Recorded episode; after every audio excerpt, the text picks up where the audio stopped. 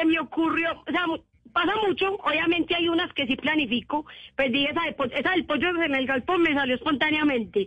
Tenía dificultades con la palabra aglomeración, como que se me olvidaba. Y claro, cuando le a uno en el directo, cuando le dan paso en directo, uno siente muchos nervios. Y yo no, se me olvidó la, pues se me había olvidado esa palabra.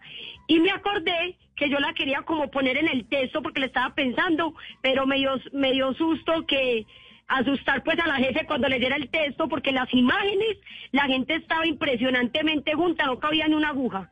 Entonces parecían pollos en un galpón que son amontonados.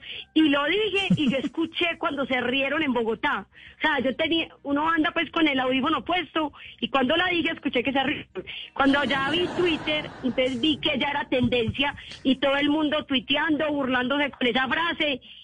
Y no solo esa, que también, por ejemplo, dije una vez que barriga llena, corazón contento y sin coronavirus.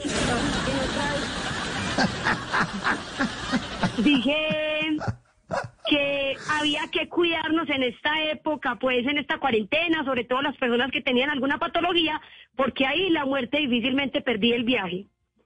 Eh, Uf, y también qué dije buena. que había también dije otra, una señora que rescata animales maltratados en cuarentena, entonces los animalitos estaban todos, algunos todos flaquitos, otros estaban de- eh, estaban aporreados, entonces yo llegué y dije que algunos estaban tan flacos que estaban parados en las ganas de vivir. Y entonces la gente le Qué parece buena. curioso que uno diga esos, eh, cierto, esas frases al aire. Si bien entre nosotros sabemos qué significan y las decimos con los amigos, pues usted no va a ver que un periodista le va a decir pollo en un galpón o que la gente está haciendo lo que se le da la gana, ¿cierto? O que están de desobedientes.